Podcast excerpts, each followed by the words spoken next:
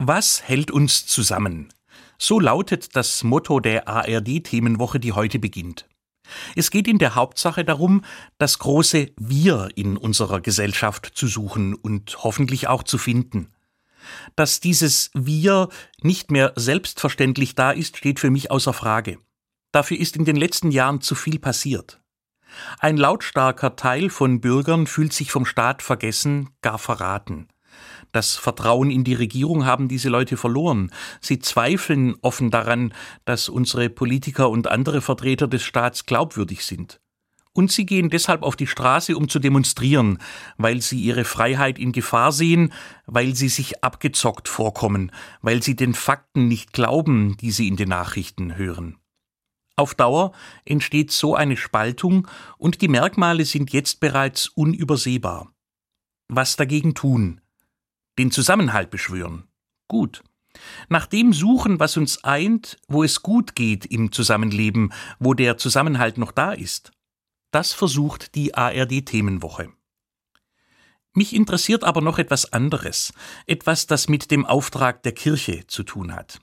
Mich interessiert, ob die Kirche ausdrücklich für das Wir in unserer Gesellschaft mitverantwortlich ist, ob es zu ihren Kernkompetenzen gehört, sich dafür zu engagieren.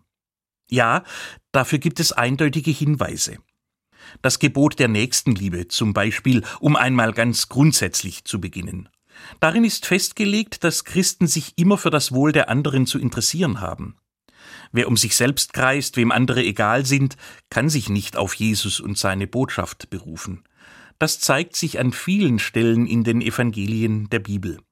Dort bringt Jesus Menschen zusammen. Er hilft mit, dass niemand durchs soziale Netz fällt. Immer wieder kümmert er sich besonders um die, die ausgelacht werden, die an den Rand gedrängt werden, auf die der wohlsituierte Teil der Gesellschaft herabschaut. Es ist ihm wichtig, dass keiner verloren geht. Im Gleichnis vom verlorenen Schaf bringt er das auf den Punkt.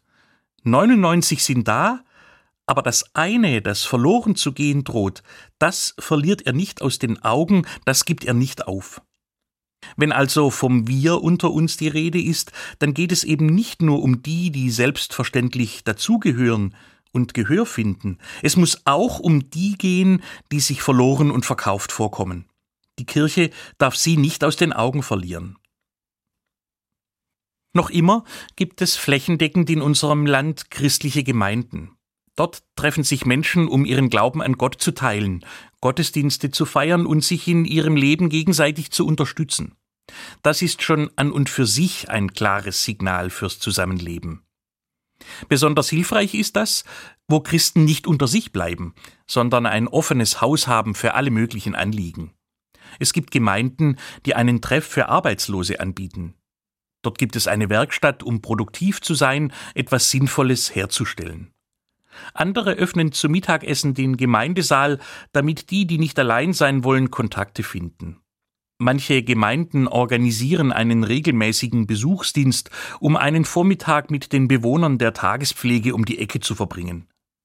Es ist wichtig, dass Kirchen und Gemeindehäuser für alle offen stehen. Und genauso wichtig ist es, wenn Christen sich überall in die Debatten unserer Gesellschaft einbringen.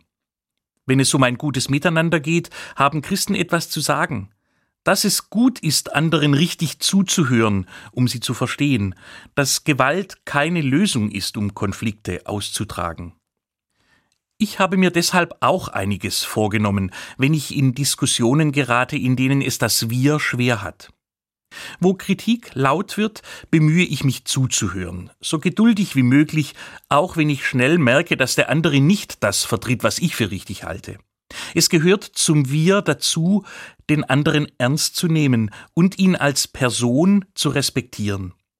Ich kann dann immer noch meine Meinung sagen. Und wer weiß, ob wir zusammen sogar einen Kompromiss finden, wenn beide Seiten sich etwas bewegen. Wo an Kleinigkeiten herumgemäkelt wird, helfe ich so gut es geht, den Blick zu weiten.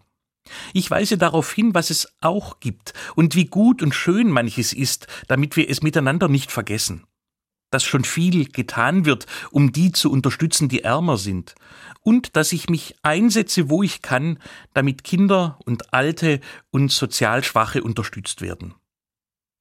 Wo immer ich kann, trage ich dazu bei, den Ball flach zu halten, nicht noch Öl ins Feuer zu gießen.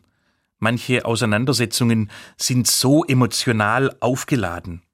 Auf der Straße bei Demos genauso wie in Internetforen.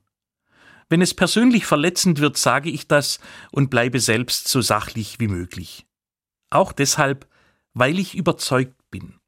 Das Wir setzt sich durch, wo es menschlich und wertschätzend zugeht.